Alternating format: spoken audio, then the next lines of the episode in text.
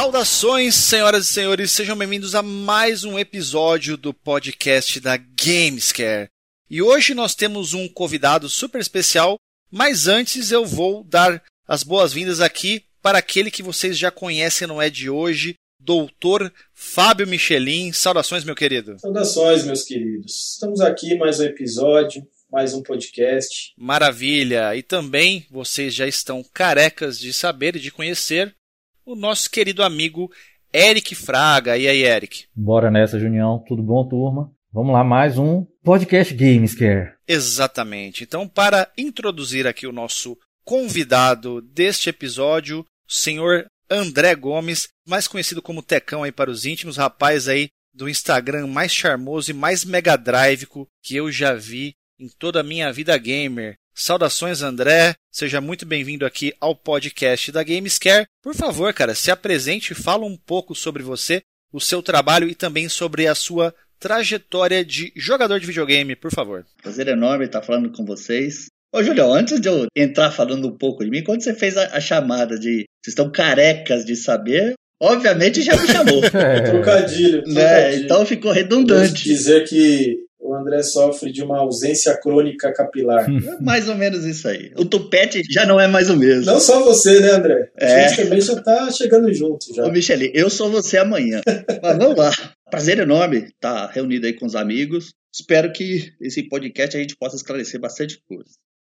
Como o Junão já falou aí, André Luiz Gomes, 46 anos, trabalho com controle de pragas há 22 anos, tenho uma empresa no segmento, Sou um entusiasta de games, de um modo geral, novos, antigos, nem tão velhos também.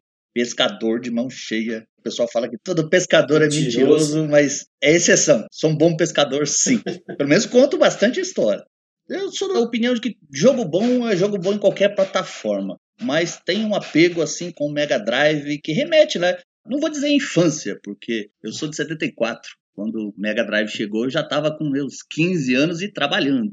Então, me remete a coisas boas sempre. E diante disso, passei a colecionar. Mega Drive tem uma coleção, quase um full set completo da Tectoy, que tenho não só um apego, mas tem quase uma década que eu venho reunindo esses jogos, contando com a colaboração de muitos amigos. E não menos importante, sou um dos organizadores do Festival Retro Games Brasil, que para 2021 promete ser fantástico. Aguardem. Acho que é isso, pessoal. Essa coleção de Mega Drive, fala mais um pouco dela aí. Há quanto tempo que você está colecionando jogos de Mega Drive da Tectoy? Como é que tá isso daí no começo lá? Como é que era agora? Quantos jogos faltam? Se não falta? Se tá fácil? Se tá difícil? Sei lá, se quiser falar de preços também, né? Porque os jogos da Tectoy parece que subiram muito de preço. E aí? A relação com os jogos da Tectoy acho que foi bem casual porque como fã do Mega Drive eu sempre procurei reunir títulos de todas as regiões. E não tinha dessa de que eu tinha que ter todas as versões lançadas, por exemplo, um Sonic europeu, um Sonic japonês, um Sonic americano e um Sonic nacional. Bastava para mim ter uma cópia de cada. E aí, um belo dia, conversando com um amigo, o Elvio, aqui de Santo André, um amigo de, de longa data que me ajudou, tem me ajudado, inclusive, bastante nisso. Ele falou, cara, quantos jogos Tectoy você tem? Eu falei, não sei. Ele falou, poxa, conta aí, porque são 302 jogos. De repente você já está pertinho de completar. E aí me deu o estalo, eu fui contar e eu tinha acho que 140, alguma coisa assim. E aí começou, poxa, é mesmo, vou atrás disso. E aí comecei a fazer trocas das versões que eu tinha por outros Tectoy. E a coisa foi encorpando, digamos assim. Quando chegou, acho que no número 200, que eu vi que eu tinha um bom acervo e alguns dos títulos mais difíceis, eu segui adiante. E aí, conforme vai afunilando, eu lembro que muito tempo atrás o pessoal até brincava, porque Tectoy ninguém queria nada com nada, porque, venhamos e convenhamos, a qualidade dos manuais, da Label, da própria caixa, não é das melhores se você comparar com versões americanas, europeias ou japonesas. A europeia também é bem porca. Parece que até roda no mimeógrafo o manual, né? Aquele manual roxo, horrível. Nossa, você desenterrou agora, mimeógrafo. eu sou das antigas. Tem né? que explicar para as crianças o que é mimeógrafo. Julião nunca ouviu falar disso. É. Eu tive muito trabalhinho na época da pré-escola que era tudo no mimeógrafo. A gente ficava até meio doidão com aquele cheiro de álcool lá que saía do negócio. É o que eu ia falar, o cheiro do álcool é inesquecível. Para quem já sentiu isso alguma vez, enfim. É anterior às máquinas de Xerox. E aí fui indo. E o pessoal mesmo, você é louco, isso não tem valor. Como se eu estivesse juntando jogos para ter valor monetário agregado e não o valor da satisfação que aquilo me trazia. A coisa foi encorpando e aí afunilou de alguns manuais, principalmente, que isso é, é difícil. Gente, eu mesmo, eu lembro de eu comprar jogos e, cara, pegar o jogo e que se lasque manual, caixa, tava nem aí para nada. Rasgava as embalagens, nunca tive esse cuidado, ou não fui educado para ter isso. E eu tô falando isso eu com 15 anos já trabalhando e comprando jogos com, com dinheiro do meu bolso. Não tive essa situação assim de ganhar.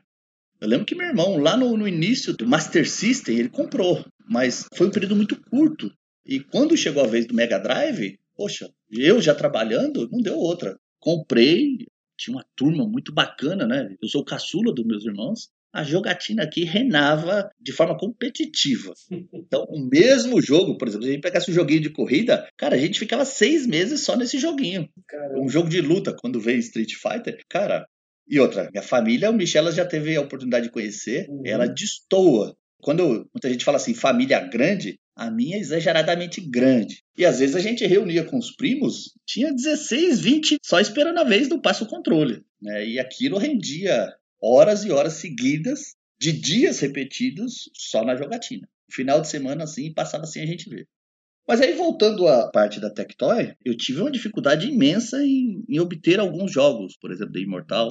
Hoje eu tenho todos os 302 jogos lançados em uma grande quantidade de variações caixa preta, caixa de papelão, caixa vermelha. O mesmo jogo às vezes era lançado três vezes. Mas como ninguém tem ideia do que realmente a Tectoy fez, porque a Tectoy fez muita lambança. Então isso é variável. A gente não sabe ao certo quanto tem de variedade no mercado. O Alexandre, né, participa do Sega Week, que lá tem um catálogo fantástico de itens lançados pela Tectoy no que diz respeito a jogos e consoles. Vira e mexe aparece coisa nova. Você fez um comentário, André, lá. Eu estava assumindo a coleção completa. Você não está assumindo mais que ela está completa? É isso? Vamos lá. Uma vez que eu estou nessa empreitada e eu assumi o compromisso comigo mesmo de completar, o completo para mim é com caixa, manual e o encarte. Ah, certo. Então, por exemplo, apesar de eu ter os 302 jogos com seus respectivos encartes, me faltam alguns manuais. Falta fechar uns CIBs aí. Faltam, acho que seis ou sete manuais, coisa assim. Ah, coisa pouca. É, do próprio Imortal falta o manual. Falta manual daquele jogo Clay Fighter, aquele do Mickey Circus e alguns outros que de cabeça não me recordo. Porque até tem um tempinho já que eu não mexo com isso. Hum. Essa pandemia aí bagunçou o coreto, acho que de todo mundo. Tá perto, né? Tá perto. Tá e o bom de tudo é que ela não tem data para terminar. Eu não tenho o compromisso de que, como meta, que eu preciso fazer isso. Tem mais de uma década que eu reúno esses títulos e o dia que aparecer, apareceu. Tenho contato com vários amigos que vem e mexe e me ajudam. Se aparecerem, vai ser fantástico. Se não aparecer, tá tudo certo também. Até porque você tem que esperar chegar um item numa condição decente e que esteja num preço aceitável, né? Porque não basta aparecer o item do jeito que você quer. Às vezes o cara tá pedindo, sei lá, um preço acima, muito acima. Principalmente se o camarada sabe que você tá tentando full set, já dá aquela enfiadinha de faca e dá uma torcidinha, né? Uhum. Então o esquema é justamente esse: você não ter uma data certa para encerrar isso, até para não ficar refém desse pessoal também, né? Na verdade, Julião, eu acho que é assim. Eu já vendi bastante coisa. Eu tinha uma coleção gigante de Nintendo. Eu acumulei muitas coisas. Eu comprei Chrono Trigger, por exemplo, completo a, a 10 reais. E eu juntei quase uma dúzia desse jogo especificamente. Eu não entro no mérito do preço, não, porque eu acho que o preço bom é aquele que cabe no seu bolso. Então, por exemplo, eu já fiz muita compra para revender e com o dinheiro do lucro reinvestir em jogos. E muitas vezes já comprei coisas caras, mas que propriamente eu não pus dinheiro do bolso. Então, esse caro ou barato é relativo. Eu sei que o preço dos itens Tectoy subiram assustadoramente porque tem muito gringo vindo buscar jogo aqui no Brasil. Recentemente, um amigo meu mesmo veio querendo que um gringo comprasse o meu Sonic 3. Eu falei, por mil dólares eu vendo. E o cara ofereceu só 750. Caramba. Aí eu falei, não. Eu olhei o Shining the Darkness, está 500 reais no Mercado Livre. Da Tectoy, né? Eu tenho o americano, que deve ser um preço similar hoje em dia. Sim. A verdade é que o próprio André subiu um pouco o preço dos jogos da Tectoy, né? Porque ele fica postando as fotos aí dos jogos dele, né? E aí o pessoal vê, acha bonito, acha legal e acaba se animando a querer colecionar também. Deixa todo mundo com água na boca. Exato. E quem tem os jogos para vender fala: olha que bacana isso e tal. Aí dá aquela subidinha singela, né? Mas uma coisa que o André tá falando aí que é muito importante, que a coleção dele não tem data para terminar, né? Eu acho que muito dessa súbita elevação aí dos preços de jogos e etc. vem disso, né? Porque tem muita gente querendo colecionar e às vezes aparece um item que não é tão comum e o pessoal acha assim, putz, se eu não comprar agora, nunca mais eu vou conseguir achar. E isso, cara, é uma coisa que a gente, com o passar do tempo, a gente vê que não é verdade. Então, por exemplo, eu mesmo na minha vida aí de juntador de alguns jogos, eu vi que alguns jogos que vieram para mim há muito tempo atrás e aí eu acabei vendendo ou fazendo alguma coisa com o jogo, eu, na hora que eu vendi eu falei, putz, nunca mais vou ter esse jogo. E não, cara, apareceu aí outros jogos, entendeu? Quando você menos espera, aparece. Mesmo quando você nem está procurando. Então, eu acho que essa dica do André é legal, porque até evita o sofrimento, né? Tem gente que sofre com isso. Porque às vezes aparece um item, o cara às vezes está num certo período que ele não está bem para comprar aquele jogo, está sem dinheiro, está com alguma conta que ele precisa pagar, né? Alguma dívida e tal. Ah, não sei o que. Não, cara, é, o negócio é olhar para frente, seguir em frente, que, cara, vai aparecer. Então não precisa ter aquele desespero e tal. Isso é uma coisa que o André, como eu já conheço ele, estou sempre junto com ele aí, acompanhando, né? Isso é uma coisa muito bacana dele. Ele realmente, assim, ele espera o momento certo, quando ele pode comprar, quando aparece, quando o preço é o preço correto, quando ele está falando, não quer dizer que é baixo, que é alto, mas é o preço certo, né? Então, assim, quem tem experiência, quem tem é, a paciência também, acaba fazendo o melhor negócio. Sim. Isso aí que você citou, em outros podcasts, que eu não me recordo qual, é uma das armadilhas do colecionismo, principalmente quem está chegando agora. Porque tem muita gente que quer colecionar de tudo e acaba virando um saco sem fundo. A pessoa pode ser rica, ganha muito bem, mas tem uma hora que acaba, né? Tudo é finito. O cara se mete na armadilha de comprar um joguinho, ah, é mil reais, vou parcelar em 10 vezes de 120, sei lá, por exemplo, porque o Mercado Livre também enfia a faca. Uhum. E de repente o cara mete lá 10 itens e tá pagando parcela aí de 1.500 reais todo mês, cara. Isso é muita coisa. Tem que tomar cuidado com essas armadilhas. E ter paciência também, né? Sim, sempre. É, e que bom que a gente vive numa era onde essa questão ela é puramente de colecionismo mesmo, né? A gente não tem mais obrigatoriamente que comprar um jogo original para poder ter acesso àquele jogo no console por conta dos flashcards, né? Dos uhum. Everdrives, os famosos Everdrives. Então, a gente pode deixar essa coisa dos itens completos para coleção mesmo, né? Você não precisa desembolsar uma grana violenta se você não fizer questão de ter aquele jogo na prateleira. Se for só para jogar, dá para jogar nos flashcards também. Tem muito cara que, infelizmente, não dissocia uma coisa da outra. Colecionar não tem nada a ver com jogar. Eu conheço pessoas que colecionam e que não jogam. Né? Então, o prazer do cara tá ali em, colecionar determinados itens, vinil, sei lá, arcade, o que o cara achar que convém. Se você for pegar essa parte do misturar o colecionismo, cara, esses Everdrives, os emuladores no, num PC, você joga de tudo hoje em dia. Você não precisa ter, gastar nada praticamente. E tem cara que torce o nariz para isso. É. É sim, eu falei mais a questão que, no caso, nós aqui que estamos aqui, né, pelo menos certeza que eu, Michelin e o Eric, a gente faz questão de jogar no videogame de verdade. Então, eu nem considerei a questão do emulador, porque emulador é uma coisa que é fácil e acessível para todo mundo. Você pode simplesmente jogar no seu smartphone se você quiser. Você pois pode é. sacar do bolso seu telefone celular e jogar Mega Drive, Super Nintendo aí tranquilamente. Eu falei mais da questão pro pessoal que, como nós, é um pouco mais, posso dizer, chato e faz questão de jogar no videogame de verdade, né? Então, mesmo assim, existe a solução que são os flashcards, os Everdrives. É, mas nesse aspecto aí, Julião, dentro dessa coleção da Tectoy que eu tenho, jogos iniciais foram lançados 19 unidades em caixas de papelão. Isso já vai para 30 anos. Esses jogos, cara, muitas vezes estão até se desfazendo a caixa de papelão. Tem cara que não aceita você não tirar o jogo da caixa de papelão para jogar. Ele acha isso inconcebível. É como se o cartucho tá ali, você tem a obrigação de usar ele para jogar, é isso? Exatamente. Então você imagina só nessa questão. Um material até bastante sensível no caso dessas caixas de papelão. Inclusive o nosso amigo Baja restaurou de forma majestosa para mim. Cara, eu não fico manuseando isso o tempo todo. Vez e nunca eu vou lá, pego, claro. Às vezes mostro para os amigos. Mas não é o tipo de jogo que eu vou lá, pego para jogar. Para isso, eu tenho aqui o console, o Everdrive e tá acessível ali, bastante prático.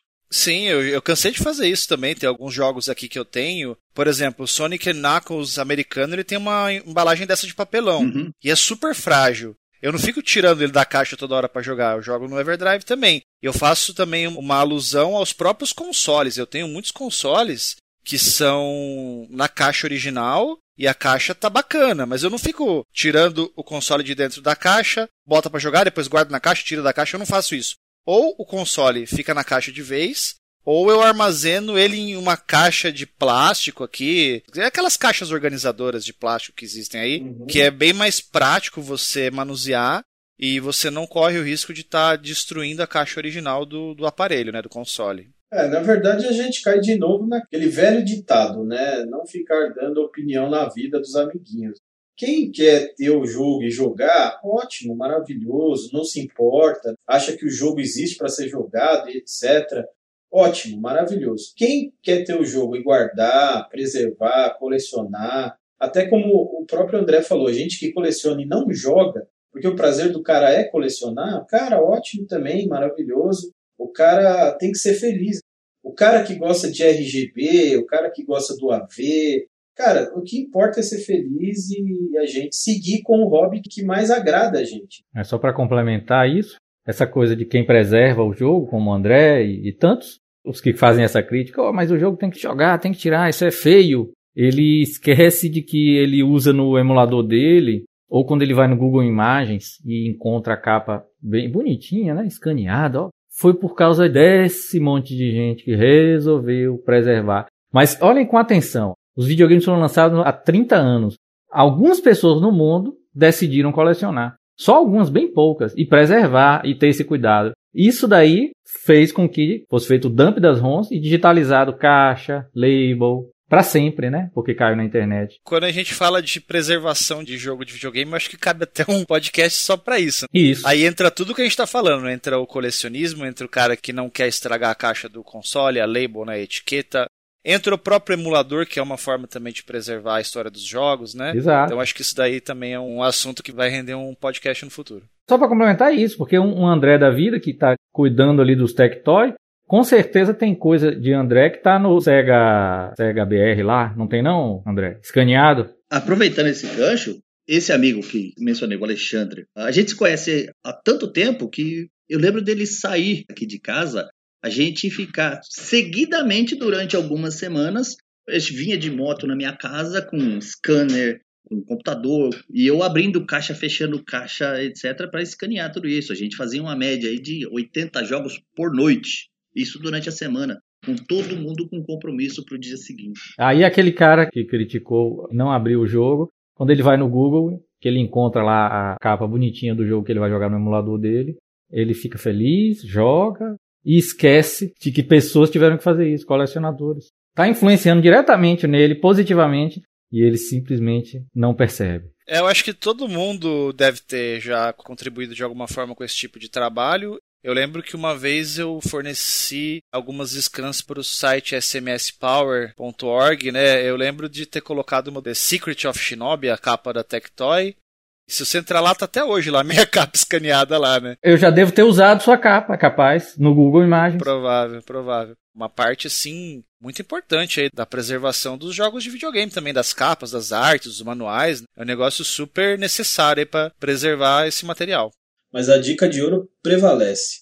Respeite a opinião do seu amiguinho. Sim, principalmente isso. Seja feliz. Mas falando em felicidade, né, André? Você mesmo aí falou que trabalha com controle de pragas. Então, antes da gente falar alguma coisa aqui de praga, de tratativas e qualquer outra coisa, eu queria que você falasse sobre a importância de ter um profissional da área para realizar esses trabalhos ou fazer um, não sei se é bem a palavra correta, mas um diagnóstico, uma identificação do problema, para a pessoa evitar de ou criar um problema maior, um problema de saúde, né? O que, que você pode dizer para a gente sobre isso? Qual a importância de ter uma pessoa treinada ou uma pessoa experiente para identificar e fazer essas tratativas?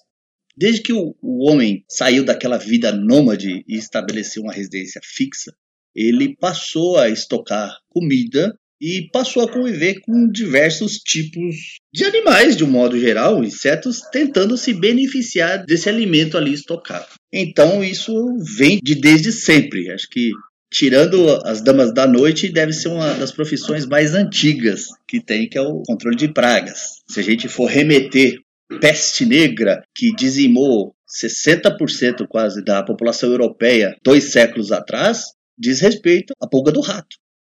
Então, o controlador de praga, que a maioria das pessoas associam ao detetizador, tem um papel fundamental, tanto na área de saúde quanto no setor de alimentos. Então, se a gente for pegar a cadeia produtiva, plantio, colheita, armazenamento, fracionamento, transporte, distribuição, até chegar ao consumidor final, em todas essas etapas ocorre o controle de pragas, sem exceção.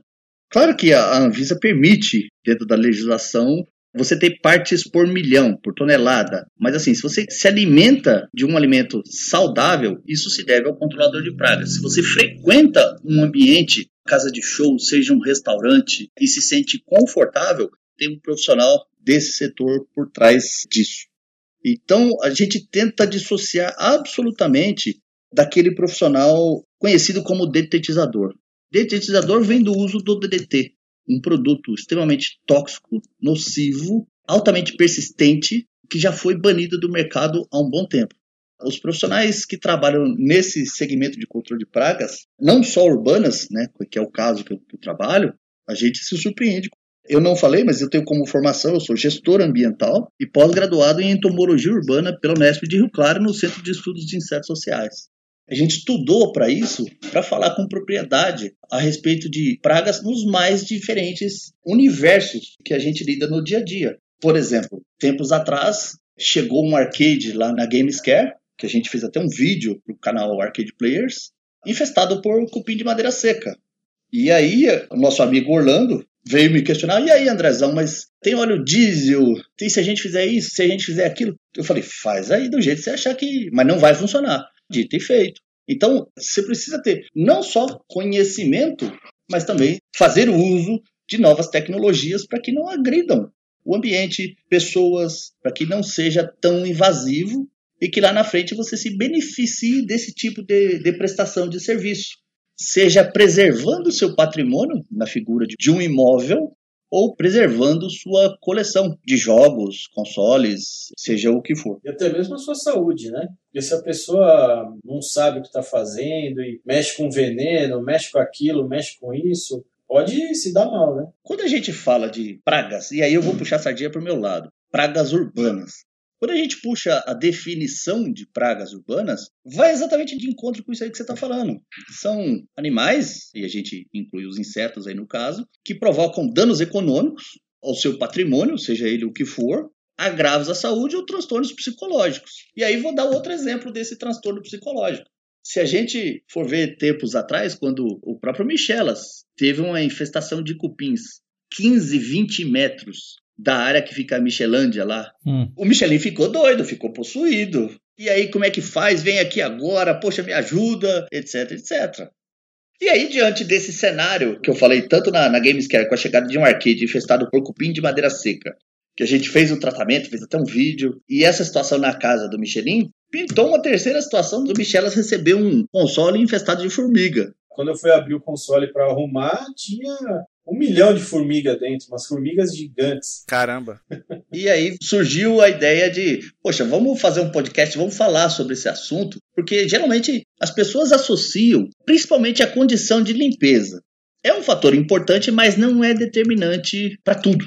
Um exemplo básico, se a gente for falar de roedor.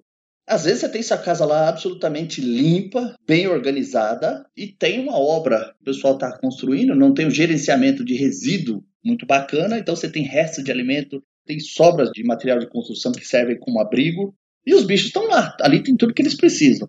A obra acaba, o pessoal limpa tudo e provoca um deslocamento dessa população para o entorno. E aí os bichos entram na sua casa mesmo. Não interessa se é apartamento, se está no décimo andar, se está numa casa terra, num sobrado, dependendo da espécie de roedor, vai invadir mesmo. E se ele se deslocar para outro lugar, ele pode provocar dano. Se você for pegar, por exemplo, o que é chamado de roedor? Os dentes, os incisivos do roedor, ele cresce continuamente. Então, assim, ele precisa desgastar aquilo em algum material. Então é comum a gente ver falar assim: ah, o rato está comendo minha porta, o rato comeu não sei o quê. Nada disso, ele só desgastou a dentição ali, porque senão ele não consegue comer. E numa dessa, ele pega um videogame, pega alguma coisa da sua coleção, cara, vai embora mesmo. Além, é claro, de poder defecar, urinar sobre esses materiais e ali provocar um dano ainda maior.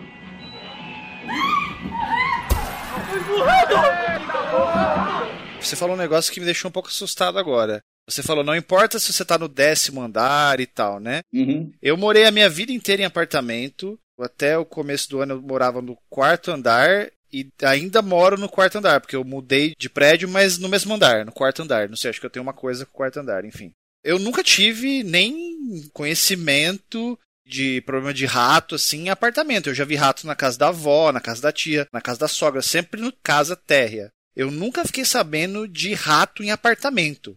Você falou que existe isso? É comum esse tipo de coisa? Bem comum. Uhum. Em apartamentos de cobertura, inclusive. Caramba, nunca tive esse problema.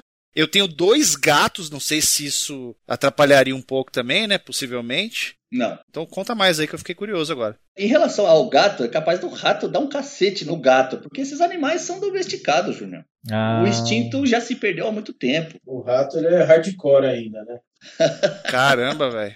Vou dar um exemplo para vocês num condomínio na região de Mauá, no ABC Paulista, para quem não é de São Paulo, de repente está ouvindo o podcast. É melhor não ficar dando muito detalhe, vai que o cara que tá ouvindo mora nesse condomínio aí. Não citando o nome, tá ok. A prefeitura de Mauá, isso eu fiquei sabendo depois, absolutamente falida. Então, não tinha dinheiro para dar continuidade ao controle de zoonoses e ao recolhimento de lixo. O lixo ficou acumulado. Você não tem controle e você tem a oferta de alimento disponível e até abrigo, a população cresce de uma forma assustadora, muito rápido. Então, começou a ter invasão de rato e, por consequência, Mauá é um município que é cercado por Mata Atlântica. O que aconteceu? Você passou a ter serpente dentro do condomínio em busca de roedor. E aí, tem uma determinada espécie de roedor que a gente popularmente. Eu vou tentar não ser bastante técnico, tá, gente? Vou tentar falar o beabá comum. Tem uma determinada espécie que a gente chama popularmente de rato de telhado. Ele tem umas calosidades na pata e um corpo bem esguio que permite ele escalar superfícies.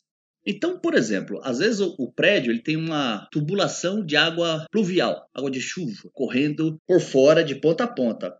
Se ali tiver um pequeno espaço que o rato consegue se equilibrar, cara, ele sobe 20 andares. Isso com relativa facilidade. E aí começou a aparecer cobra para comer o rato, de tanto rato que tinha. É, exatamente. Caraca. E aí você tem uma série de coisas. O pessoal reclama, chama gente para atender, porque não estava assim. Aí você vai abrir as armadilhas que você monitora, de repente você toma um susto porque tem uma, uma serpente lá dentro. Imagina isso, ô Eric, você que é o cara que põe um paninho em cima do Mega Drive. Imagina, vir um ratão fazer aquele puta suspirão aí no seu videogame. Já pensou um negócio desse? É, bicho, eu fiquei surpreso com esse negócio de rato no quarto andar. Eu também sou quarto andar aqui, igual o Junião. Colecionador é tudo quarto andar, esse é um padrão. Mas se o rato chegar aqui no quarto andar, não precisa nem chegar no Mega Drive. Eu já infarto só de ver o rato, amigo. Já, É. já caio duro. Nossa, mano. Você é louco. Tem uma porção de pragas que se beneficiam dessa oportunidade que encontra, que as diversas situações provocam. Da mesma forma que eu falei de uma obra, você imagina só, dentro de uma tubulação de esgoto da rua, que todo mundo passa, não tá nem aí, e que culturalmente grande parte das pessoas, infelizmente, jogam a lata de cerveja, joga tudo enquanto é resto de coisa. Dentro dessas tubulações tem um, todo um nicho ali que, por exemplo, tem matéria orgânica que serve de alimento para barata. Lá dentro tem escorpião que preda a barata. Tem roedor que se desloca de um lado para outro nessas galerias subterrâneas. Aí, principalmente no verão, você tem aqueles pancadões de chuva. Cara, essas galerias acabam sendo inundadas e, por questão de sobrevivência, esses bichos têm que sair de dentro. Saem e infestam o, o que tiver mais próximo. E infesta o que tiver mais próximo, se encontrar condição de sobrevivência, seja na ração de um cachorro que não é bem armazenada, bem gerenciada, né? Porque tem cara que compra a ração de cachorro e deixa num saco. E isso, poxa, o bicho chega, encontra a condição de sobrevivência e vai se instalar. Com pouco tempo ele passa a se reproduzir, desde que encontre um parceiro, no caso. mas acaba se desenvolvendo ali. Não tem muita lógica essa questão, porque, ah, nunca tive isso e passei a ter. Então, se você for ver, tem algum motivo. E aí, o, o bicho entrando, por exemplo, se a gente for falar de barata, barata tem a, aquele ditado popular. Se tiver uma guerra nuclear, barata é um dos poucos bichos que vai sobreviver. É muito comum a gente ouvir isso. As pessoas falam por falar. Não porque a barata seja resistente à radiação. É porque, devido ao, ao formato anatômico do corpo e a capacidade de sobreviver grandes períodos sem alimento ou água, ela tende a encontrar um abrigo. Ah. Então, por isso, ela tende a sobreviver do que qualquer outra forma de vida ali, se comparada a um roedor. E aí a barata encontra o barato e começa a infestação. Tocam aquela música, aquela. tananana. Carla Luiz. George Michael, meu Deus.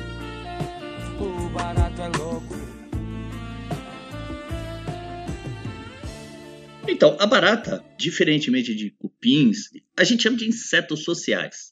São aqueles insetos que têm algum tipo de organização e interação entre eles. Então, se você for ver cupins, formigas, vespas, que a gente chama de marimbondo, né? Uhum. Abelhas, a barata não tem nada disso. Às vezes você tem uma grande concentração de baratas ali. Mas individualmente é cada um por si. Muitas vezes uma come na outra ali. Ah, meu Deus. Comendo no sentido de alimentação. Canibalismo. Caraca. E aí, por exemplo, eu já recebi vários, mas vários mesmo manuais que tinha oteca. O que, que é oteca? Você imagina só que a barata, para se reproduzir, ela dispensa um estojinho. E aí eu tô falando daquele baratão mais comum que voa. Que é o pânico de muita gente, né? Pois é. Então, ela lança esse estojinho, seja no momento oportuno de reprodução, ou às vezes ela tá segurando aquilo e, sei lá, você aplica um produto, ela sente perigo, ela prende aquilo no lugar mais adequado daquele momento. Então, nesse aspecto, eu já recebi vários manuais que tinha a oteca presa. E essa oteca, que é um estojinho que dentro contém os filhotinhos da barata, cara, depois dele estar preso no manual, é difícil pra caramba pra você tirar. Você tem que raspar sem danificar o manual. E no caso, e aí eu tô falando especificamente daquilo que eu tenho e daquilo que eu lido. Manuais Tectoy, você se vê obrigado a fazer o clareamento para tirar aquilo do manual. Então fica aquela coisa terrível Grotesca. na sua cara ali e que é difícil e muitas vezes acaba provocando até dano no manual ao ser retirado se a coisa não for feita com a devida atenção. Principalmente aqueles manuais da Tectoy que é de folha de sulfite, né? Ah, sei lá, se parece papel higiênico aquilo. De tão vagabundo que é. O que, que pode atacar esse tipo de papel, André? Ou tem algum tipo de papel que é mais resistente à praga? Como é que é a história aí? Não tem. Se você for pegar, por exemplo, determinada espécie de traça, ela se alimenta do amido contido ali no papel. Uhum. Então, não sei se vocês já viram aquelas trilhas assim por cima do manual. Uhum. É traça, cara. Hum. Mas ela come a folha inteira. Não. Às vezes chega a transpassar uma folha, mas não é comum, não. Principalmente dependendo da espessura da folha. Isso é traça. Isso é traça. O que destrói na totalidade são cupins. Traça é aquele casulinho que fica pendurado assim. Também. Como é que é uma traça, André? Essa que você falou é a mais comum. Isso, em geral, essa traça de casulinho que a gente vê pendurada em canto de parede, se deve ao tipo de ambiente, geralmente escuro, com baixa iluminação natural. Certo. Sol, né? Não entra sol. Exatamente. Isso é muito comum. E a traça também se alimenta de uma porrada de coisas. Imagina fio de cabelo, quem tem cabelo, né? Obviamente, se alimenta disso, restos de alimento que às vezes está na roupa. Você sai da cozinha e vai para determinada área, se transporta isso, esse fragmento. Pra gente, às vezes, não é nada, é uma coisa sem importância. Interessante você falar sobre a traça. Eu perguntar, a minha sala, o meu quarto, onde fica a coleção de jogos, aqui no apartamento eu tenho um quarto para coleção de software e o outro para hardware, né? Uhum. Na de software eu coloquei, porque fica nas prateleiras, né? Aí eu coloquei o, aquele blackout completo, sem ser a cortina, no próprio vidro, né? Da janela. Uhum. Então é um breu total. O objetivo é porque eu filmo nesse lugar também, então eu tenho um controle da iluminação artificial, que é importante. Eu não posso ter luz do sol, porque entra uma nuvem, etc., e altera a iluminação e a câmera fica doida. E é bom para os jogos, não é isso que estão expostos, porque não, não toma luz do sol para não estragar os labels, né? Para não envelhecer, não amarelar e tal, né? Nem perdendo a cor. Aí eu já comecei a observar umas tracinhas na parede. E aqui é uma casa, é um apartamento que não tem alimento. Zero, nunca comi aqui. Já tem dois anos aqui, eu nunca comi nesse apartamento. Que, para quem não sabe, né, o apartamento onde eu faço Cosmic Effect, né? Que para ajudar na limpeza eu me, me disciplinei para isso. Minha esposa até fica, leva um lanchinho, né, e tal. Pô, não. Beleza, mas surgiam umas tracinhas. Deve ser esse breu total que esse quarto fica 24 horas, né? Certamente. Um dos grandes dilemas que a gente enfrenta, eu falo a gente enquanto colecionador. Se você abre a janela, entra luminosidade e vai provocar esse amarelamento, esse descolorimento do que está ali, principalmente de coisas impressas. Você acaba perdendo. Se a gente for falar do mundo ideal, seria ambiente climatizado, mas isso custa caro e não está acessível para todo mundo. Oh, é verdade. Neste caso, Eric, eu não te diria que existe uma regra, ou faça isso ou faça aquilo. O que eu te diria é que é o seguinte: muitas vezes o pessoal vê uma traça na parede, imediatamente associa que precisa detetizar. Hum. Cara, se a pessoa se desprender um pouco e simplesmente passar um aspirador de pó ali e recolher essas traças que estão aparentes, não custa nada. Ele vai eliminar o problema. Certo. Se ele mantiver esse hábito, em pouco tempo ele consegue controlar o problema. E isso vale como uma dica, porque não é um tipo de trabalho que necessariamente envolve um profissional. A pessoa tendo iniciativa, boa vontade, em muitos casos ela consegue controlar o problema sem necessariamente ficar se expondo a produtos, porque tem gente que é alérgica a tudo e acaba contratando, porque não vê valor nesse tipo de profissional, acaba contratando o mais barato. E esse mais barato, o cara vai usar ingredientes ativos que tem por característica ser irritante de mucosa. E aí vai falar que você precisa sair de casa, você vai sair da sua casa, o cara muitas vezes vai usar um, um solvente orgânico que vai manchar superfícies, pode respingar onde não deve provocar dano, seja num equipamento, um monitor profissional. Então, essa percepção de que para resolver todos os problemas precisa necessariamente de uso químico, isso tá por fora, falta informação. Muita coisa dá para fazer sozinho mesmo. Mas traça, André, para ter uma infestação de traça, hoje em dia é difícil, né? Para ela chegar ao nível de poder te dar um prejuízo. Depende do que você chama de prejuízo, por exemplo. Eu tenho jogo aqui, e você certamente tem, que se a traça deteriorar o manual, me causou um prejuízo grande. Né? Então, aí depende do que você está falando. De acervo, eu acho pouco significativo como um todo, se a gente for olhar o montante. Mas isoladamente, às vezes você tem alguma coisa que, apesar de pouco valor agregado no sentido de valor monetário ao produto, ele tem um valor sentimental para você gigantesco, e isso não tem preço. Não, não, eu nem digo de valor, eu digo assim, para ter um problema de traça em casa mesmo. Fala assim, não, tô com um problema, tô com muita traça, elas estão, sei lá, comendo as coisas aqui e etc. Agora, uma traça, de repente, pegou aquele manual, comeu lá, tá. Mas assim, um monte de traças, tipo cupim. Aconteceu uma infestação de traças, né? É, acho que aí varia de pessoa para pessoa. Tem pessoa que não tá nem aí para nada nunca. Então, para esse tipo de pessoa, sim, pode ter grande infestação. E outra, outro dia eu fui fazer uma, uma vistoria num local de quadros, obras de arte. Cara, você olhava assim, por exemplo, comecei a retirar gaveteiras porque eu estava procurando sinais de cupins. Por baixo das gavetas é uma infestação gigantesca de traça. Por baixo de cada gaveta dá para contar umas 50, 60 traças facilmente. Já é uma quantidade que pode realmente começar a atacar suas coisas e te causar um prejuízo. E provocam muito prejuízo nesse aspecto. Se você for ver museus, ambiente climatizado está sempre impecável, porque senão o dano ocorre de forma ligeira. É impressionante a adaptação, principalmente dos insetos, né? Quando a gente fala de entomologia urbana, a gente está falando de insetos a capacidade deles se adaptarem aos vários ambientes. E essa adaptação, eu vou pegar até um gancho para falar de cupim, que é o que realmente eu mais tenho experiência e conhecimento na área. É muito comum todo mundo falar assim: ah, eu conheço cupim, eu sou do interior, até puxo R, principalmente o paulista. Eu sou paulista.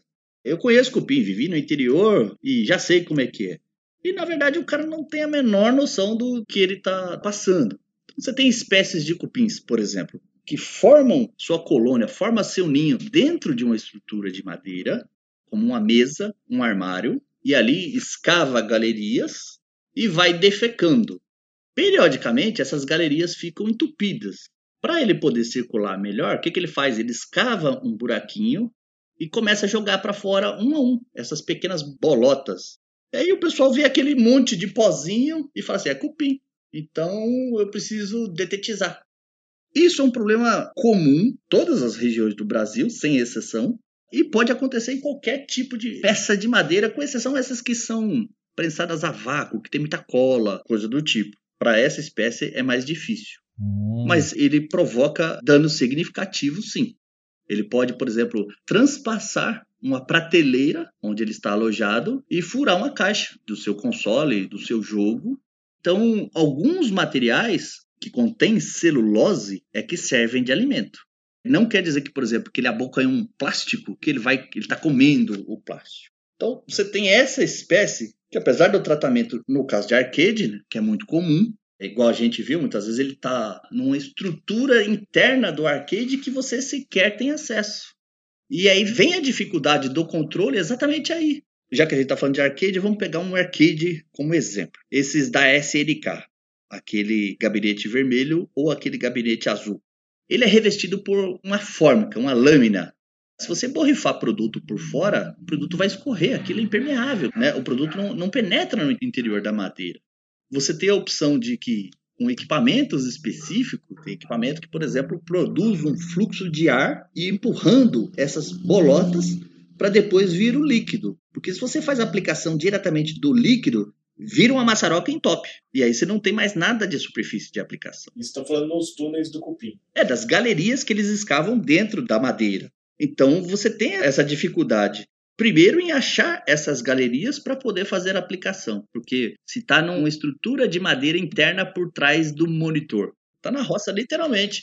E aí vem essas pessoas, né, que aplicam óleo diesel, penetrol, aplica outros produtos, dá 50 banho e fica lá, sei lá, 3, 4 meses sem problema e depois volta tudo de novo. E o cara acha que está fazendo mágica, quando na verdade ele está se expondo a uma intoxicação iminente de produto e com o passar do tempo o cupim está provocando dano. A recomendação é, se não tem conhecimento nenhum, procura a ajuda de um profissional. Às vezes o cara vai te dar boas dicas a respeito de como você deve avançar. Porque você pode desde envolver tratamentos à base de gases, que é um processo mais complexo, como o que a gente fez com o Arcade, é um produto que envolve uma licença, uma habilitação técnica para você usar.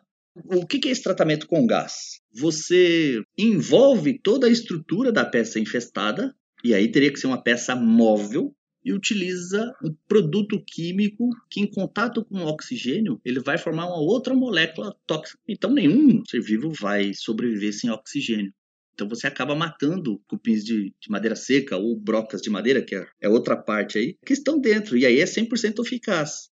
O grande problema é que esse produto, em contato com metais, ele acaba oxidando. Então, se você pegar, por exemplo, um piano, ele vai desafinar. Circuitos eletrônicos. Poxa, a gente está falando de videogames aí que tem 30 anos, que estão fazendo hora extra. Hum. Vai oxidar também. Vai oxidar e muitas vezes vai provocar dano na placa, vai inviabilizar qualquer tipo de reparo, como o que você faz aí na Gamescare, e vai tornar aquilo uma carcaça útil só. Vamos aproveitar que a gente está com um profissional de ponta aqui dando as dicas, dando uma aula pra gente. Vou falar uma coisa para você, André. Eu sou paulista e sou do interior, mas eu confesso que eu não sei absolutamente nada sobre cupins. Uhum. E eu tenho um móvel aqui que eu fiz recentemente, né, que eu encomendei para colocar meus consoles aqui. Eu tô com 18 consoles ligados ao mesmo tempo aqui, graças ao switch RGB da Gamescare também, né? Uhum. E esse móvel aqui ele é de madeira. E você teria alguma dica além da higienização, que é de praxe a gente, né, limpar e tal, para evitar de repente alguma praga, cupim, alguma coisa assim. Eu falo mais não no tratamento depois que aconteceu, mas na questão de prevenir antes que aconteça. Tem alguma dica sobre isso? Então, em relação ao uso de produtos químicos, não, não existe. Se você for pegar, por exemplo, a primeira coisa, o histórico, e aí eu vou falar de outra espécie de cupim, que essa tem uma importância gigantesca, local que você está ou pretende estar. É você se cercar de informações a respeito desse local, do histórico de infestação, já ouviu falar, etc, etc. Segundo, peças de madeira, se a gente for falar de pinos, é uma madeira branca, porosa, de baixa densidade e bastante suscetível. Então a qualidade da madeira está intrinsecamente ligada à durabilidade disso, seja por ação de cupins ou por outros organismos. Porque, por mais que eu tente aqui não ser bem didático, quando a gente fala de organismos, a gente pode estar falando de uma peça próxima a um banheiro que recebe umidade e vai sofrer ataque de fungo apodrecedor. Essa mesma peça ela pode sofrer ocorrência por besouros, né, que pertence à ordem dos coleópteros, e ele vai atacar qualquer tipo de madeira, tirando aquelas absolutamente densas, né, que parecem pedra. Uma madeira com uma boa qualidade, que possui uma tinta, um verniz, uma cera em todas as superfícies. Entenda todas as superfícies, não aquela que fica aparente, mas o interior da estrutura de um armário, de um gabinete, como esse que você mencionou. Isso é uma prevenção. Se você tem essas qualidades, uma boa peça de madeira, ela acaba tendo uma durabilidade centenária. Ou seja, estamos ferrados. Teve cupim e ferrou-se. Isopor atrai cupim, né? Não, cupim não come. Ah, não? Não, ele atravessa o isopor. Ele quer só madeira mesmo, né? Quer teor celulose. Guardar consoles em caixa de papelão não é uma boa, não é isso? Não, não é que não seja uma boa. A dica que eu daria é assim. Claro que a partir de que você se cercou desses cuidados de histórico, Hum. procure saber da ocorrência de cupins no prédio que você está morando ou que pretende morar. Volto a insistir nisso. Aí na região de Salvador, Eric, Museu de Arte Sacra tem trabalhos de três espécies de cupins. eu não conheço a região que o Junião mora, mas eu faço serviço com bastante frequência na região do Taquaral, aí em Campinas. É, Taquaral é é um pulinho, 10 minutinhos daqui. Pois é. O Julião não vai nem dormir direito. Uhum. Eu tô tranquilo porque eu tenho o zap zap do Andrezão. Aí de boa. É tipo caça-fantasmas, né, mano? Ligue para o Andrezão. Exato. É. O objetivo aqui é muito mais informativo do que de provocar pânico. A, a ideia, eu como colecionador, é ajudar né, as pessoas. Mas, ó, você que tá falando em pânico agora. A gente falou primeiro dos roedores, né? Podem Uhum. vir roer tanto caixa como cabo, né, André? Principalmente. Sim. Cabo elétrico, cabo de vídeo, etc. Cabo do controle, né? A questão da barata. O que, que ela pode fazer ali? Ela pode infestar ali o videogame, morar dentro do videogame. O Eric mesmo estava falando com a gente antes do podcast aí que tinha uma barata morando no Mega Drive dele, né? Eric? Isso. Até eu resolver abrir. E esse lance da caixa de papelão, eu tô com o Eric. Eu aboli todas as minhas caixas de papelão. Tinha bastante videogame guardado em caixa de papelão. E eu joguei todas fora. Caixa de papelão, não a dos consoles, né? É, ó, é caixa de papelão genérica. Então eu troquei tudo por caixas de plástico e deixei todas as peças, cabos, controles, tudo dentro de plastiquinhos, saquinhos plásticos, né? Para proteger também de poeira, essas coisas. O André pode falar até melhor do que eu. Em ambientes que são mais úmidos, né? Principalmente o Eric que mora em cidade que tem praia, né? Até é interessante a coisa da sílica para dar uma diminuída na umidade, né? Eu faço isso. Eu uso esses saquinhos de sílica gel, né, para tentar conter a, a umidade. O Eric que mora em região litorânea, o metal começa a sofrer um processo de oxidação. Maresia. E aí você tem ferrugem, você tem uma série de coisas. Se você fala que num ambiente úmido você coloca dentro de um saquinho plástico, muitas vezes você pode estar retendo a umidade. É, vai mofar tudo, né? Vai mofar. Então tem que tomar cuidado com isso aí. Apesar de adorar o litoral de um modo geral, eu não me vejo procedendo uma coleção, porque isso me deixaria absolutamente intranquilo. Agora o Eric que não é mais dormir. É, mas eu. Tem inclusive um amigo que mora lá em Maceió e ele fala que ele nem liga muito pra coleção porque ele tem de tempos em tempos jogar fora o videogame e comprar outro, porque a maresia arregaça os videogames mesmo. Como a gente tocou no ponto do colecionismo, isso é um papel importante. Do, quem tem esses itens, tentar, através desses redutores de umidade, seja através da sílica ou outros que vendem. Repito, não tenho muito conhecimento nessa área. Mas, cara, todo e qualquer coisa que você puder fazer que, não vou falar eliminar, mas reduzir, minimizar o dano provocado, a manutenção. Se a gente faz manutenção no console de 10 em 10 anos, quem mora nessas áreas tem que ter atenção redobrada né? Porque o, o, componente eletrônico, e aí o Michelas fala com mais propriedade, vai para o saco. Mas continuando o Kiz aqui, o nosso convidado de hoje. Então a gente falou do rato, que não tem como prevenir, né, Andrezão? É só mais a limpeza do local, né? Tomar cuidado para não ter resto de comida. A dica que você deu da ração de cachorro, achei que foi bastante legal, porque às vezes a pessoa até enche o prato de cachorro, o cachorro nem come tudo, aí aquilo fica lá, e pode gerar ali um, um, meio né, do bicho se instalar na sua casa, um rato, por exemplo. Então ele tem acesso à comida e tem um, um abrigo na sua casa. Então para ele tá tudo lindo, né? E aí pode roer, etc. A barata, você acha que uma barata, que nem aconteceu aí com o Mega Drive do Eric, tinha um Resident Evil lá no Mega Drive dele, Hum, é. ela pode causar defeito no console também? Ela vai fazer um ninho, fazer alguma coisa, defecar dentro do videogame, e aí pode dar um curto? Você acha que pode acontecer alguma coisa assim? Se a gente for pegar a classificação taxonômica da barata, ela é da ordem Blatodia, tal qual os cupins. Achei que ela era da Ordem From Hell. Hum. Então a barata tem um parentesco distante com os cupins, que isso veio cientificamente pro meio, em 2011, 2012. Coitado da barata, tudo que você descobre dela é asqueroso, né, velho? É, é, exato. É, na... Vamos falar do que a gente coleciona. São equipamentos mais robustos, Michelas, principalmente a, a parte de circuito. Você pegar um Mega Drive aí, você não tem nada de sensível se você for comparar a esses equipamentos eletrônicos de hoje. Por exemplo, uma balança de precisão. E quando a gente fala de barata, muito comum a gente ver aquelas baratinhas em padarias, por exemplo. Barata é barata para qualquer um, não, não interessa tamanho, etc. Barata é barata. A fase jovem, as ninfas do baratão, o pessoal não quer nem saber. Confunde e generaliza a informação. Existem espécies de barata que a gente chama de paulistinha, francesinha, que a gente encontra muito em padaria. É muito comum, tal qual as formigas, a gente introduzir essa praga na nossa residência. Às vezes você pode comprar, por exemplo, sei lá, caixa de leite. Do fardo, né? Ah, 10 certo, caixinhas de leite. Certo. E dentro ali contém uma pequena infestação. Você chega com a caixa de leite, coloca ela no lugar e depois é que você vai descarregar. certo. E são insetos de hábitos noturnos. Então você está lá dormindo, é onde elas vão dar as caras. Então elas podem infestar, principalmente equipamento eletroeletrônico, com uma facilidade gigantesca. Elas têm importância principalmente no setor alimentício e com esses equipamentos mais sensíveis que eu te falei.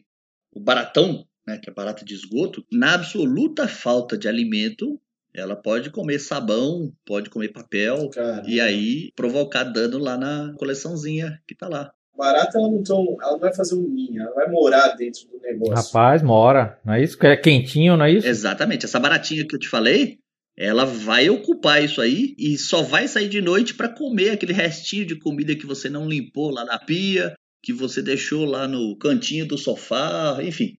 E ah, amanhã eu junto, amanhã eu limpo isso aí. Essa do meu Mega Drive era isso, pô, né? Não? Ela tava lá no quentinho. Assistindo as lives do Eric toda noite. E quando queria, saía pra pegar a comidinha dela e voltava. Provavelmente pelo Boot.io do, do Mega Drive ali. Caraca, mas era grande a barata?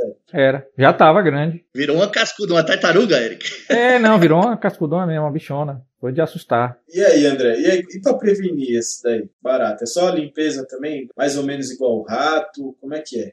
Todo bicho, ele pode, de alguma maneira, entrar na sua casa de forma casual.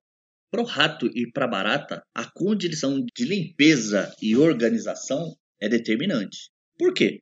Se a gente for ver, por exemplo, um ambiente limpo e bem organizado, ele não possui nenhum alimento que o bicho precisa comer para sobreviver e nenhum abrigo para ele se instalar.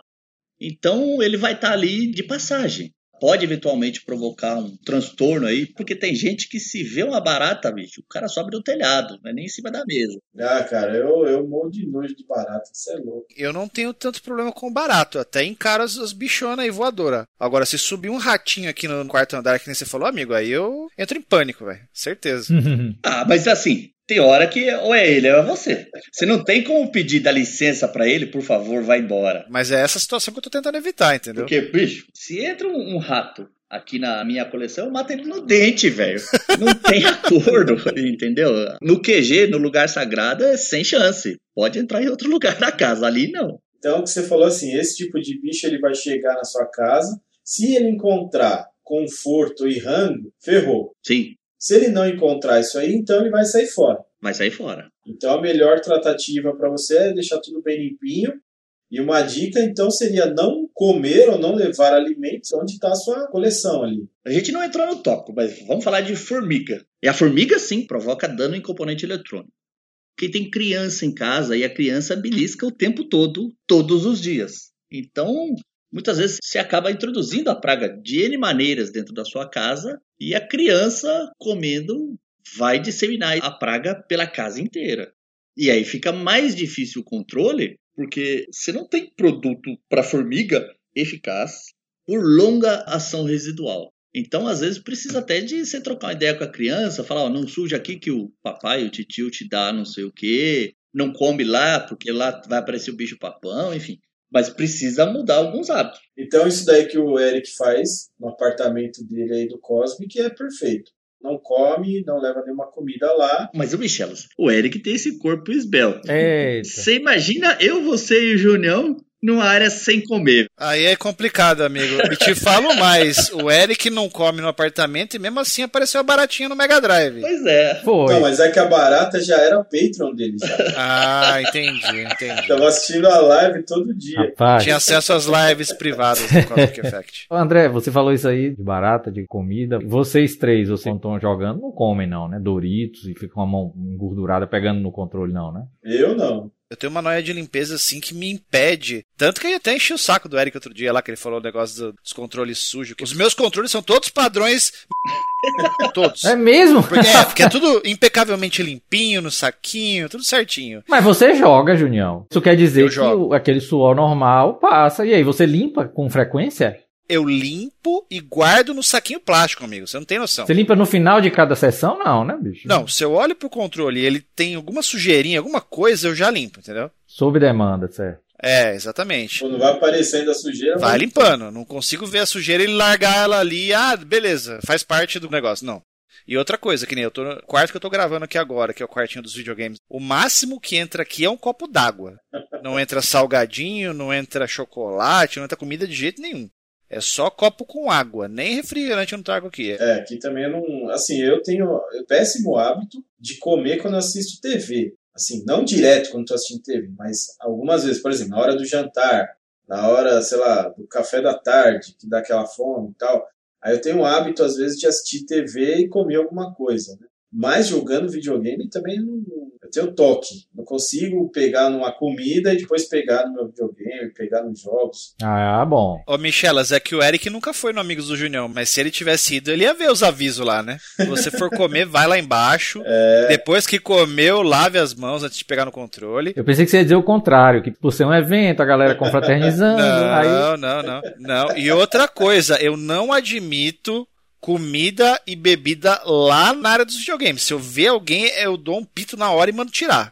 Porque pra acontecer um acidente e derramar Coca-Cola no Super Nintendo, é um pulinho, entendeu? Pois então é. já não pode por conta disso. Mas no Super Nintendo pode, não pode é no Mega. É, no Super Nintendo, no PC Engine, no Nintendinho. ah, Se cair em algum videogame, meu amigo, eu já fico pistola. Então é melhor nem. Ah, mas isso aí, então, Júnior, eu vou fazer o advogado do diabo e vou caguetar geral. Porque quase que o point de encontro nosso é aqui em casa. Michelas é testemunha. E parte da coleção fica próximo à churrasqueira. Então, os eventos que eu já fiz aqui em casa com o Fabão, com o Orlando, com o Kenji, com o Paulão, o Michelas mesmo, um pedaço de boi na boca. Minha vez, minha vez, minha vez. Não, não, não, mas eu não vou com a mão Então, suja, não. assim, isso vale até a página 2 só. Eu me sinto mal. Primeiro, que eu tenho toque já com as minhas mãos. Lavo a minha mão assim, cara, 300 vezes por dia. A minha mão não fica suja nunca. Eu vi algumas fotos desses eventos aí. Quem sabe um dia depois dessa zoeira a gente não cola junto. Tem esse perfil, não é, Fábio, André e Junião? Esse, não tem esse perfil, assim, do nerd asqueroso? Tem um, um estereótipo, aliás, né? Tem muita gente que faz isso, que acha que come jogando e tal. Toma refrigerante, toma cerveja. Conheço vários caras assim. Pode falar nomes, não? Você conhece algum nerd asqueroso? Conheço vários nerds asquerosos, inclusive alguns são patrocinadores do Minicast lá, mas não vou citar nomes, não. Eu achei que o Julião ia falar que alguns eram participantes do minicast. Conta logo sobre o Marcel, Tem vai. patrocinador lá nesse naipe aí. Não era Marcel que era O gordinho? Marcelo era gordinho, antes da cirurgia. Então, gordinho aí, ó. Na hora de jogar, comia tal. O Marcel ele passou a ter um pouco mais de organização e, e limpeza com a coleção depois que eu comecei a encher o saco dele, né? E a mulher dele falando que eu tinha razão. Aí ele começou a dar uma organizada melhor. Hoje ele tem uma coleção organizadinha, limpinha e tal. Mas quando eu comecei na casa dele lá 10 anos atrás que eu conheci ele, era desesperador o negócio, cara. Ah, mas aqui em casa, eu não só fiz, como já vi fazerem. Você tá lá comendo a carne, comendo o que seja, não sei o quê. Opa, minha vez. Aquela limpadinha básica na bermuda ou na camisa, entendeu? E passa o controle, velho. Ah, eu não consigo não. Mas aí já tem uma treta. Na casa do André, o bicho já não vai entrar. O bicho vai falar: você é louco, vou entrar nessa casa aí do Andrezão. Ele me mata na dentada. Tô fora.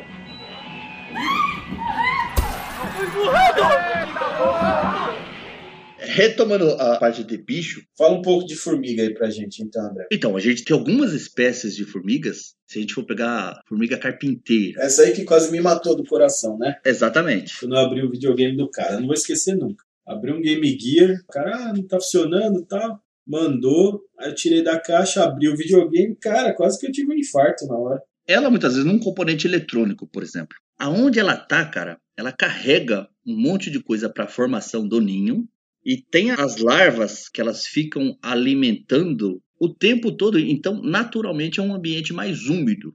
E aí vai danificar os componentes eletrônicos. E assim, é uma espécie bastante agressiva. A ferroada dela dói pra caramba. É, pra quem nunca viu, assim, é uma puta formigona gigante, assim, vermelha. Quando você mexe no ninho delas, assim, no caso, quando tá em formação, que ainda é pequeno, cara, um Deus nos acuda. Você tem que tomar cuidado. Sugiro até um, de repente, um aspirador de pó para você já ir matando ali, recolhendo todas, né? Sem se expor tanto.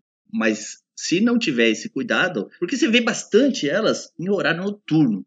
Indivíduos de forma isolada, cada um para o canto, procurando alimento. E tem um horário, André, que elas costumam fazer isso? É mais possível de vê-las, ou não? Essa determinação que você menciona é mais comum no roedor. Ele vai sair duas vezes na noite para buscar alimento. Se a gente for contar ao escurecer, mas aí a condição de silêncio é determinante, então isso pode ser 10 horas da noite, e outra na madrugada. Então, se você estiver na sala, por exemplo, assistindo TV, sei lá, jogando videogame, o rato não vai sair lá na sua frente. Não, vai ficar quietinho até você dormir. Enquanto ele não tiver segurança no ambiente, ele não vai sair. E a formiga também, ou não? A formiga, vai, se a gente tivesse que determinar um horário, entre 8 e 10 horas da noite. Certo. Isso é o horário, então, ali mais propício para você ver essa formiga. Sim, E aí, como você falou, sai aquele formigão para procurar comida e volta. Então, tipo, não vai sair um monte de formiga, né? Não.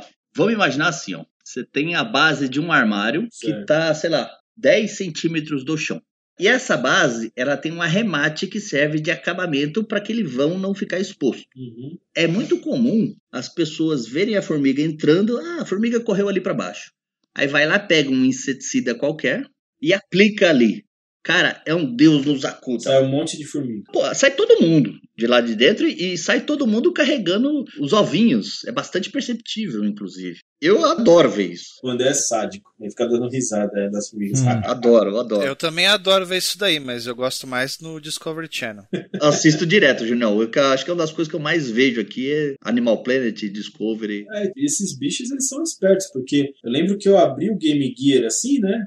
E aí, a hora que eu abri, vi aquele monte de formiga, e elas me viram também, sei lá, elas correram tudo pra debaixo da placa. Aí não ficou nenhuma, cara. Escondeu todas, assim. Aí foi o que nem o André falou, tive que ir com o aspirador de pó pra tirar as formigas. Porque não dá pra meter a mão ali também, pô, né? Caraca, mano. E você conseguiu ver o que, que elas estavam jogando nessa hora aí? Nós estavam jogando o Sonic. Um clássico. Tem outra espécie de formiga bastante comum que a gente chama de formiga doceira, que é aquela formiga minúscula, quase imperceptível, mas que basta você colocar alguma coisa de alimento, cara, ela só falta carregar o alimento. É, já fica aquela fileira, né, de formiguinha. Essas aí tem bastante aqui e tinha bastante lá no outro apartamento também. Essa é que todo mundo tem em casa, não é isso? É a mais comum nas casas. É a mais comum, Eric. Principalmente para componentes eletrônicos, essa é o terror. Porque a umidade nos locais que elas estão, basicamente são onívoros, vão pegar de tudo. Se encontrar um baratão, vão partir o baratão em 500 mil pedaços e vão carregar lá para dentro do ninho que elas estão. E vão formar ninho no interior de um equipamento eletroeletrônico, num rejunte de azulejo da sua cozinha, do seu banheiro, atrás de uma cama, enfim. Basta ter condição específica que elas vão se formar. E um detalhe importante é que às vezes você tem um ninho dessa formiga, por exemplo, concentrado na cozinha. Tem muita gente que usa desses produtos comuns de venda livre e sai aplicando. Muitas vezes você fragmenta a colônia. Em vez de você ter uma colônia, você passa a ter cinco, seis colônias. Em uma semana você já tem o resultado negativo da besteira que você fez. Então, volto a insistir. Se você não conhece e de repente nem tem condição de pagar um profissional para resolver o seu problema, procure informação que não na internet, porque a internet é o Google de tudo, né? E o que tem de besteira que a gente vê, cara, é impressionante. Então evite expor, seja a sua coleção, seja as pessoas mais próximas a você, de riscos desnecessários aos produtos utilizados. Essa é a grande chave do negócio, porque você pode estar cometendo uma besteira gigante, se intoxicar, ter que parar no hospital, porque tem muita gente sensível. Esses bichos, no caso de uma aplicação de inseticida líquido, eles morrem por contato. Hum. E aí tem gente que vai lá e o que, que faz? Fecha tudo, como se o bicho fosse morrer por asfixia. Se o bicho morresse por asfixia, o peido ia matar todo mundo. Então, quando você aplica um produto, você tem que arejar o ambiente. Você não pode fechar tudo, porque senão você vai impedir a circulação de ar e a evaporação do que foi aplicado vai ser muito mais lento. O meu ganha-pão e objeto da minha participação de cursos em muitos lugares do Brasil são os cupins. Os cupins subterrâneos é o que podem trazer um maior prejuízo psicológico e financeiro em qualquer coleção, em qualquer ambiente. Seja uma região litorânea, seja se você está numa casa térrea, num sobrado, enfim. Tanto faz a condição de limpeza. Isso é, é o que eu acho mais desafiador do cupim subterrâneo, no caso. Porque assim, não tem classe social, parte de organização, de limpeza, não vale absolutamente nada para o bicho estar ou não estar no local. Esse é realmente o, o terror das coleções. Quando a gente fala de cupim subterrâneo, é um cupim que inicialmente a formação de um ninho seria numa base de árvore. Ele se alimentaria do cerne, né, da parte morta da madeira, e tem tudo ali que ele precisa por um longo período. Entrando um pouco no aspecto da urbanização, tem gente que vai no interior, acha determinada espécie de árvore bonita e planta, ou no quintal de casa ou num passeio de rua, sem se importar o que tem em cima ou o que tem embaixo. E aí eu estou falando de fiação elétrica e tubulações de água e de esgoto. Então você imagina só uma árvore que já está num solo saturado, sem que ela consiga absorver os nutrientes necessários para o seu bom desenvolvimento. Aí vem a Eletropaulo, faz um canteirinho ao redor da árvore, enche de terra, quer dizer, permite o acúmulo de água numa superfície que a árvore não tem estrutura de sustentação, porque a sustentação está nas raízes, aquilo vai apodrecendo enfraquecendo. A árvore perde a sua resistência natural e o cupim, como agente decompositor, entra em ação. A árvore cai e fica lá o, o cupinzeiro exposto. Né? Isso é a cena mais comum que a gente vê nas capitais e principalmente aqui em São Paulo. Pois bem, esse mesmo cupim que hipoteticamente deveria estar confinado à base de uma árvore, se adaptou a viver em ambientes urbanos porque o homem construiu ou passou a construir ambientes que imitam Hum. o ambiente natural. Isso eu estou falando aqui de São Paulo, mas é muito comum também aí na Bahia, até algumas regiões de Campinas tem isso, Santos. O exemplo mais comum é o MASP, aquele vão livre maravilhoso. Construções, geralmente da década de 40 até início da década de 70, quem possuía um poder aquisitivo maior ia atrás desses tipos de construções. O pessoal faz uma laje estrutural, faz caixotes de madeira para receber uma concretagem posterior. Então é como se fosse uma laje sobreposta à outra. Esse tipo de construção, que a gente chama popularmente de caixão perdido, imita o ambiente natural dos cupins. Isso serve para estar tá num andar de um prédio, você pode pular, festejar, que ninguém embaixo vai ouvir nada. E permite você derrubar todas as paredes praticamente do seu apartamento e ficar áreas bastante amplas. Então esse cupim subterrâneo, que hipoteticamente deveria infestar áreas de baixo para cima, passou a construir ninhos nessas estruturas, entre andares de prédio.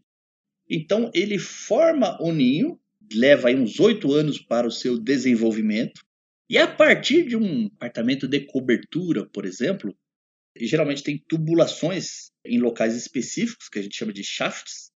Essas tubulações é, servem todos os andares. O cupim vai circulando entre andares e a partir do momento que encontra um acesso, ele sai lateralmente. De forma aleatória, ele pode sair num banheiro, numa área de serviço, todas as paredes adjacentes servem como via para ele se deslocar. Ele vai atacar primeiro o fundo de um armário. Ele vai atacar tudo aquilo que está encostado na parede, um rodapé, um piso laminado. Só que aí a gente está falando de uma colônia extremamente populosa. A gente está falando de milhares de indivíduos. Então, uma caixa de papelão aí, como o Julião mencionou, que tem uma coleção disso ou daquilo, em uma semaninha vai embora.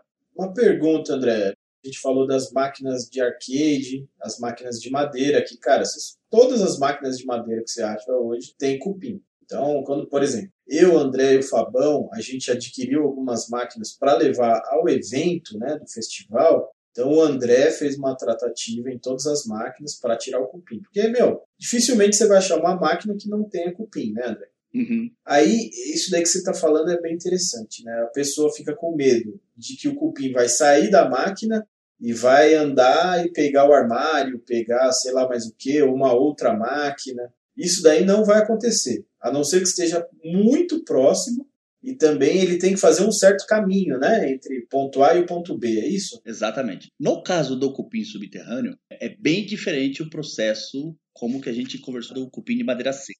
O cupim subterrâneo ele vai ter o ninho dele num lugar e ele vai sair para achar comida. Uhum. E o cupim tá na máquina do cara lá já é diferente. É um cupim que vai estar tá com o ninho na máquina, certo? Exatamente. E aí ele consegue sair do ninho ali, sair da máquina para procurar outros lugares ou não?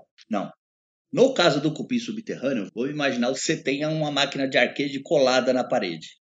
Cara, com alguma sorte você vai aproveitar o monitor e algumas peças lá, porque mesmo estando revestido com fórmica, com tinta, se ele conseguir penetrar no interior da madeira, já era. Uhum. Então, o exemplo clássico que a gente utiliza é uma porta. Então, quando a gente fala de porta, entenda o conjunto batente, que é a parte estrutural, a guarnição da porta, que é uma parte estética, que é que dá o arremate fechando aquele buraquinho, né? Uhum. E propriamente a porta. Os cupins, eles são cegos. Então, para ele se deslocar do ponto A ao ponto B, ele precisa fazer um caminho. É nesse caminho que tem o feromônio de trilha, onde ele se desloca entre a fonte de alimento e o ponto de origem, atrás do alimento ou voltando com o alimento. Certo. Então, esse cupim ele vai destroçar o batente e a guarnição. Mas a porta, como ela tem movimentação de abre e fecha, vai acabar rompendo essa trilha. Então, peças avulsas que ficam um pouco afastadas das paredes e que têm algum tipo de movimentação não vão ser atacadas. Aí a gente está falando de estruturas permanentemente fixas. Essas são as áreas que carecem de maior atenção. Então, quem tem uma máquina com cupim, pode ficar tranquilo que o cupim não vai sair da máquina e agora eu vou comer esse armário. Exatamente. A não ser o cupim aí subterrâneo, que ele tem essa característica de sair da casa dele para pegar a comida e voltar, né, trazendo a comida. É, aí, se você estiver muito perto ali, ele vai fazer esse caminho, que parece um caminho de terra, Sim. e aí ele vai arrumar um outro lugar para pegar a comida e trazer, né? Mas o que já tem o ninho dentro da própria madeira, ele vai ficar ali a vida inteira dele, vamos dizer assim. Tem o ciclo de reprodução de todas as espécies. Eu não sei aí, ô Eric, na região como vocês chamam, que a gente chama de siriri ou aleluia, que é, é a forma reprodutiva ou forma alada, né? Hum. Então, por exemplo, o ninho se desenvolve, e aí eu estou falando de genericamente. Todas as espécies de cupins fazem isso e algumas espécies de formigas têm esse comportamento também. O ninho se desenvolve e produz esse indivíduo alado que só serve para a perpetuação da espécie. Ele não tem função nenhuma dentro do ninho. Ele não busca comida, ele não cuida da forma mais jovem, ele não faz nada, ele só fica ali no bem bom recebendo comida. Só que chega uma determinada época do ano, em regiões que você tem esse clima bem diferenciado, primavera é primavera. São Paulo muitas vezes está no inverno e está um calor desgraçado. Mas esses indivíduos estando no ninho encontrando condição de temperatura, umidade relativa do ar, eles são expulsos do ninho.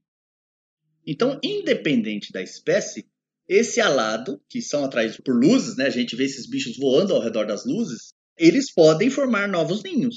Seja num outro arcade que está do lado, numa porta, ou encontrando um outro vão que imita o ambiente natural deles na própria estrutura dentro de um prédio, por exemplo. É tenso. Inclusive, nosso amigo Ronaldo Lorando, o antigo membro do Canal 3, está lá desde sempre. Quando eu conheci, no Mercado Livre, porque ele tinha um, um nick inesquecível, chamado Rolorando. Rolorando, comprei muito com ele. Comprava por e-mail. Aquele doc que ele mandava para os clientes. Era. Boníssima. Ele cadastrava quem para comprar por fora do Mercado Livre e tal. Aí ele mandava um doc de Word todo mês, velho. Recheado. Sim. Acho que metade da minha coleção foi desse cara. Mas no próximo evento você vai encontrar ele, Eric. Fique tranquilo. Pô, vou, né? Você também comprou com ele, Júnior? Que eu me lembre assim, não, mas pode ter sido também, porque eles vendeu tanta coisa, né? É. Provavelmente deve ter alguma coisa assim. Enfim, eu me lembro que comprei um controle de 3DO com ele. E ele foi entregar pessoalmente para mim. Isso em 2002 ou 2003, em São Paulo. Perto ali de onde foi o evento, Eric. Eu morava a cinco minutos dali. Hum. Ele teve um prejuízo gigantesco com materiais, na época, que estavam como se fosse num porão de uma casa, em prateleiras de madeira, encostados junto à parede. Cupim destroçou as caixas dos videogames lá. Me lembro que ele vendendo bem abaixo do preço de mercado, porque se olhava a frente da caixa, perfeita. Se olhava por trás, não tinha atrás. Caramba, mano. Uma grande dica para essa espécie de cupim, assim, de forma alguma tentem controlar o problema sozinho. Se você faz a aplicação de produto nessa área, você, obviamente você mata alguns indivíduos, porque são bastante sensíveis, mas você induz o ninho a buscar alimento em outro lugar. Então, na prática, você acaba dispersando a infestação e contribuindo para que seu dano seja ainda maior. Uma orientação para esse tipo de cupim, principalmente para nós colecionadores, é prateleiras de aço. Claro, os ambientes que a gente mora hoje são minúsculos, né? E às vezes não dá, tem que ser um móvel planejado, tal. Contextualizando o cenário ideal. Cara, prateleiras de madeira, procura afastar um pouco da parede, um pouco não precisa ser muito, não, mas de forma que você rotineiramente possa, numa simples olhada ali, ver o que está acontecendo, dar uma limpadinha, seja para tirar traça, alguma coisa assim. Porque, como eu já falei, independente de classe social, tipo de moradia, não tem região que não tenha essa espécie de cupim. É, para quem estava achando que o problema maior aí era capacitor, unidade, viu aí que a coleção é alvo de outros problemas aí que podem também ser muito sérios, né? E essa preocupação, o Michelas, de preservação da coleção diz respeito, obviamente, à manutenção do funcionamento, né? Mas principalmente do local onde você o armazena. Porque tem várias pragas que estão esperando uma pequena chance para encontrar um, um, ambiente propício para sua instalação e desenvolvimento e por consequência provocar dano. E esse dano você vai obviamente sentir no bolso, mas pode ser uma coisa irreparável, né? Quantas vezes aí você mesmo da Gamescare conta que recebe produtos que o cara tem um apego sentimental àquele produto que pra gente é só mais um e que para o cara não tem valor aquilo assim monetário que pague. Exato. Pelo que você falou, né, essas pragas atacariam mais também embalagens, fotos, caixas. É uma das coisas que a gente já tem uma certa dificuldade de achar em bom estado. Para você achar uma caixa do console em bom estado é difícil, a caixa do jogo, o manual do jogo, né? O André falou das manchas, falou de um monte de coisa. E aí você acaba perdendo uma caixa ou alguma coisa assim por uma infestação de uma praga dessa, é, eu acho que é mais frustrante ainda. Esperamos né, que esse papo aí com o nosso amigo André, que é mestre nesse segmento, possa ter ajudado vocês aí. Né? Eu acho que a grande chave que ele falou foi a limpeza, principalmente de, de restos de comida e etc. E você tomar muito cuidado com aonde você guarda as coisas.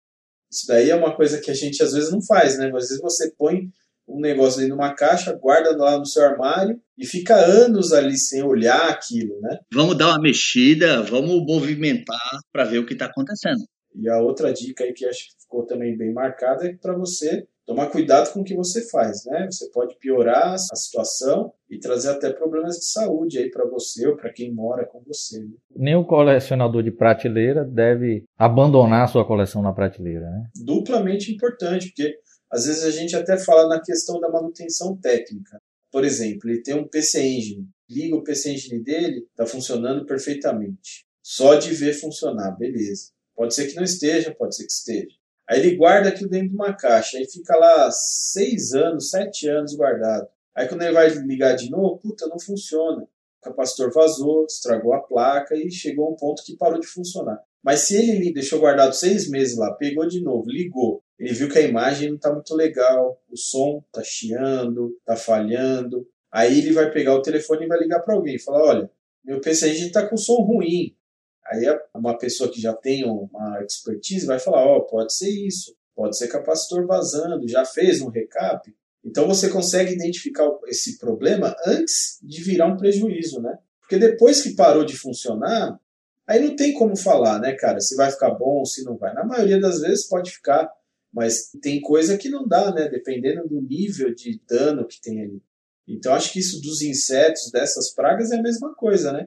Você consegue identificar bem rápido e você tira suas coisas dali, sei lá, toma uma providência, né? É importante, então, você estar tá sempre de olho, olhando ali onde está guardado e etc.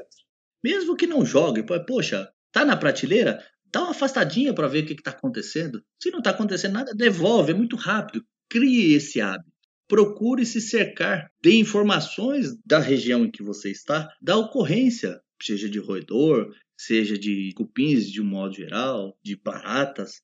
A ideia é municiar todo mundo de informação para que tão logo você identifique o problema ou tenha ciência do que está acontecendo no seu entorno, você tenha tempo de tomar providência antes do seu bem precioso, no caso da nossa coleção, ir para o espaço, literalmente. Vou virar cocô de cupim. Né? Mas é isso então, meus amigos. Queria agradecer demais aí a companhia desses três aí que fizeram comigo mais um podcast aqui na Gamescare. Vou pedir para cada um individualmente se despedir, começando pelo nosso anfitriãoníssimo, nem sei se existe essa palavra, doutor Fábio Michelin, meu querido. Valeu, obrigado por mais um podcast. Eu que agradeço a honra e o prazer de estar com três mitos aí. Espero que tenha ajudado o pessoal. Foi um podcast meio macabro, mas a gente precisa das informações, né? Você ter a opinião de um cara que é profissional, que entende. Eu nem sabia que tinha várias espécies de cupim. Para mim, cupim era um bicho, cupim.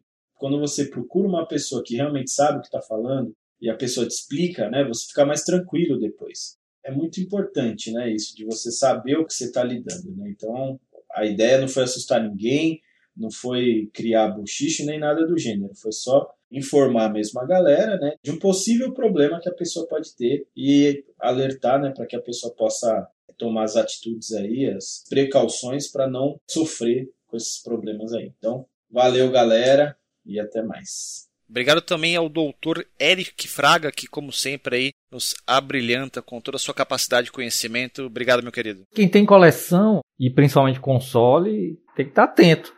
Se acontecer uma situação de ter praga na sua coleção, certo é isso, né? procurar um especialista. Exatamente, Eric. Procurar um, um profissional da região e que vai garantir o seu conforto, a preservação dos seus itens de uma maneira bem bacana. E aí, só para finalizar, eu discordo um pouco do Michelas quando ele fala assim desse post macabro. Porque assim, Graças a Deus que existe o cupins, baratas, ratas. É o que garante o leitinho das crianças no final do mês, cara. E não só isso, né? Com certeza todos esses animais, esses insetos, essas pragas têm sua função aí na biodiversidade, aí na natureza, né? Se não tivesse as pragas, não tínhamos um colecionador com um full set de Tectoy Mega Drive. Olha só. Exatamente. Quem diria que eu tinha que agradecer a um cupim algum dia? Vai lá. Agradecer a oportunidade de estar sentando com os amigos, porque o dia a dia é tão corrido para a gente ter esse bate-papo, né? Serviu de, de informação para o pessoal, mas então, para mim aqui foi um prazer enorme estar sentando com o Michelas nem tanto, né? O Michelas eu vejo acho que quase tanto quanto a minha mulher. Mas com o Julião e, e, o Eric faz tempo que a gente não assuntava. Tá com saudades do Eric, dormir com o Eric, né?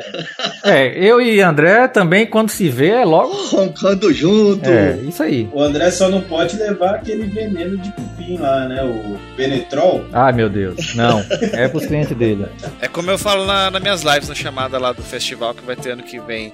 Eu tenho fé que em breve nós estaremos juntos mais uma vez, presencialmente, depois que toda essa bagunça acabar. Então vocês já sabem, né? Se vocês precisam de algum serviço com relação a videogame, com RGB, reparo, mod, etc., o cara é a Gamescare, é o Michelin. Agora, se por acaso você precisar erradicar as pragas, se acontecer de você ser vítima disso, como que faz para contatar o, o Andrezão? A empresa chama-se SAM, S-A-M, Saneamento Ambiental Monitorado, mas popularmente a gente chama de SAM Controle Ambiental. A gente tem um site, no site você tem todas as informações de e-mail, telefone, contato, e não só de serviço. Às vezes a pessoa tiver dúvida, né, porque às vezes está numa região distante, que a própria distância inviabiliza a contratação porque fica bem onerosa, cara, vou ter o maior prazer em ajudar, esclarecer dúvidas e orientar aí para sanar o problema. Maravilha. Então, mais uma vez, é agradecendo ao Michelin, ao Eric Fraga, agradecendo também ao Andrezão. Obrigado pela aula. Ficamos por aqui com mais um podcast da Gamescare e a gente se vê na próxima. Até mais.